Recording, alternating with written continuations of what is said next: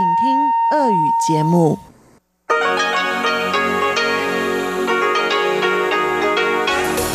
эфире Международное радио Тайваня.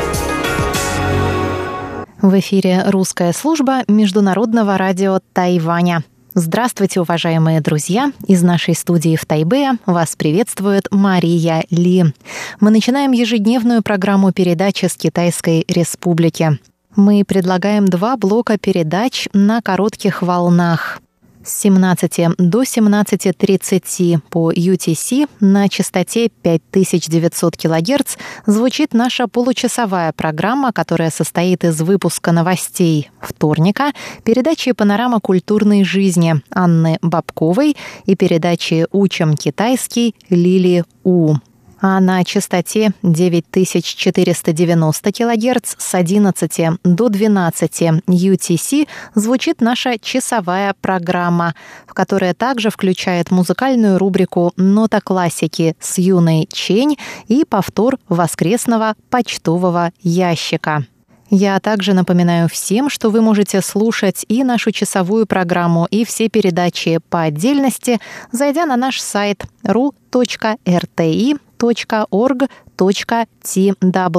И мы приглашаем всех подписываться на подкасты русской службы МРТ и заходить на наши страницы в Фейсбуке и ВКонтакте, сделав запрос «Русская служба Международного радио Тайваня». Итак, мы начинаем новости вторника, 4 августа.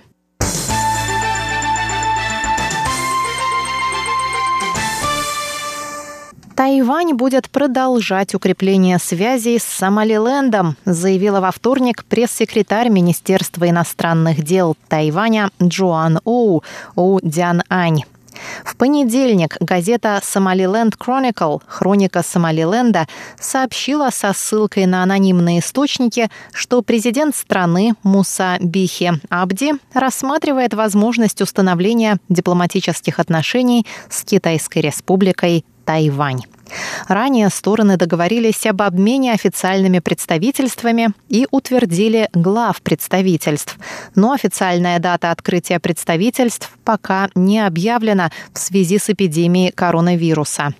Пресс-секретарь Тайваньского министерства иностранных дел сказала во вторник, что не может комментировать бездоказательные сообщения средств массовой информации.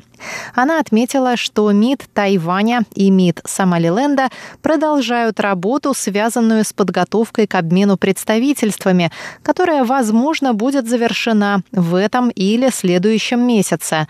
Оу также подчеркнула, что союз Тайваня и Сомалиленда основан на общих ценностях свободы и демократии. Как два демократических государства мы, конечно, разделяем общие ценности свободы, демократии и прав человека. Это общий язык наших отношений с Сомалилендом, и на этой основе мы будем продолжать укрепление взаимных отношений сказала Джоан Оу. Премьер исполнительного юаня Су Джин Чан сказал во вторник, что Тайвань, как член мирового сообщества, приветствует новых друзей и союзников, но добавил, что требуется сначала хорошенько оценить конкретный случай для принятия решения. Республика Сомалиленд – это самопровозглашенное независимое государство в северной части Африканского рога, отделившееся от Сомали в 1991 году.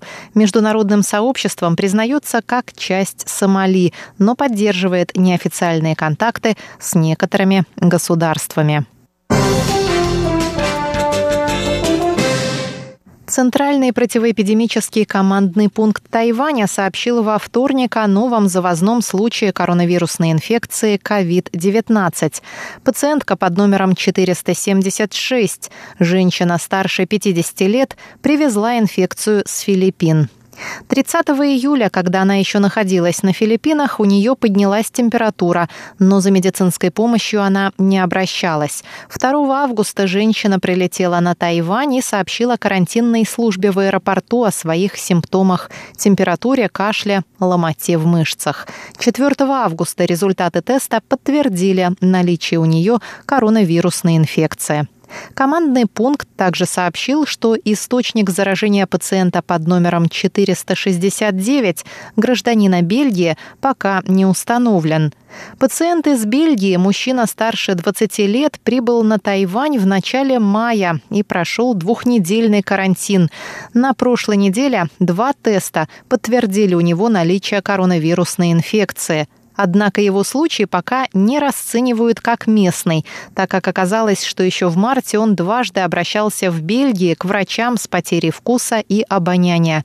Врачи подозревают, что тесты реагируют на остаточные фрагменты вируса, которые не заразны. Впрочем, возможность его повторного заражения на Тайване пока тоже не исключается. Всех, кто вступал с ним в контакт, тестируют на наличие коронавируса, и пока оно ни у кого не подтвердилось. Трое законодателей и их помощники были арестованы во вторник решением Тайбэйского районного суда по делу о взяточничестве.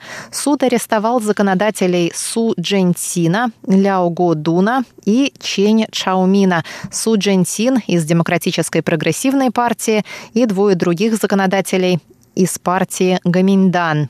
Были также арестованы их подчиненные за получение взяток.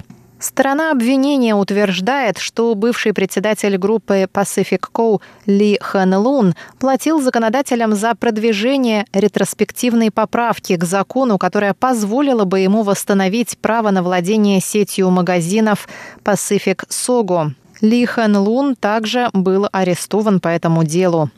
Законодатель Су Джентин – племянник Су Дя Цюаня, назначенного главой президентской канцелярии. В понедельник Су Дя Цюань ушел в отставку в связи с вовлеченностью племянника в скандал. На его место был назначен Дэвид Ли, Ли Давей, бывший министр иностранных дел, в последнее время возглавлявший фонд по обменам через Тайваньский пролив.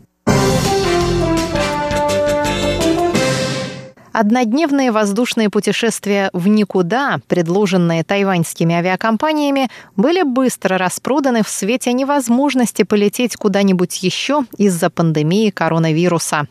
Тайваньские авиакомпании предлагают рейсы из международного аэропорта Тау-Юаня и обратно. Самолеты пролетают над Тайванем или соседними странами, не совершая посадки, и возвращаются обратно в аэропорт. Подробнее читайте на нашем сайте ru.rti.org.tw, а также на наших страницах в соцсетях Facebook и ВКонтакте. Новости вторника, 4 августа, для вас подготовила и провела